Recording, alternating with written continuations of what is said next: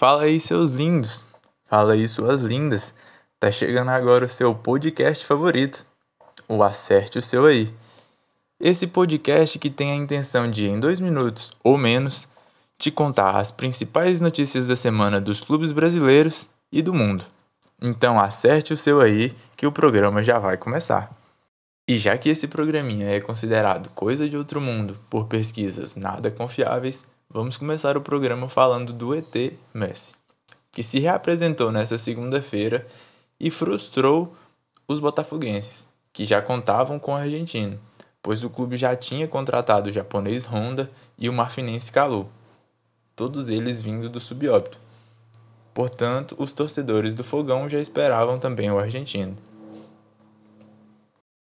E nesta segunda-feira foi aniversário do ex-lateral do Flamengo e do Bayern de Munique, Rafinha, que foi homenageado pelo atual campeão da UEFA Champions League com uma foto com seus diversos títulos em sua época que era auxiliar técnico e trabalhava como entregador de Gatorade na equipe alemã.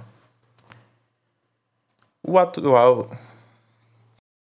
o lateral que se transferiu do Flamengo para o Olympiacos vem fazendo falta no atual elenco rubro-negro, pois o lateral contratado, Isla, não consegue fazer a mesma função de entregar água tônica para os jogadores como o Rafinha fazia, o que vem fazendo o time passar por uma má fase.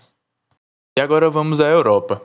O meio atacante Phil Foden, do Manchester City, e o atacante Greenwood, do Manchester United, foram cortados da seleção inglesa após levarem mulheres ao hotel que estava a delegação e quebrarem a regra de isolamento. É claro que eles foram punidos por estarmos passando por uma pandemia e não por tentarem fazer uma orgia numa concentração.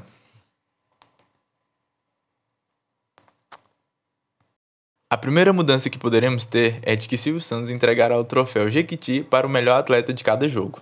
A segunda mudança que acontecerá é de que Alexandre Pato estará presente na Liberta desse ano. Ele, como genro do homem, provavelmente terá de comentar alguns jogos da competição.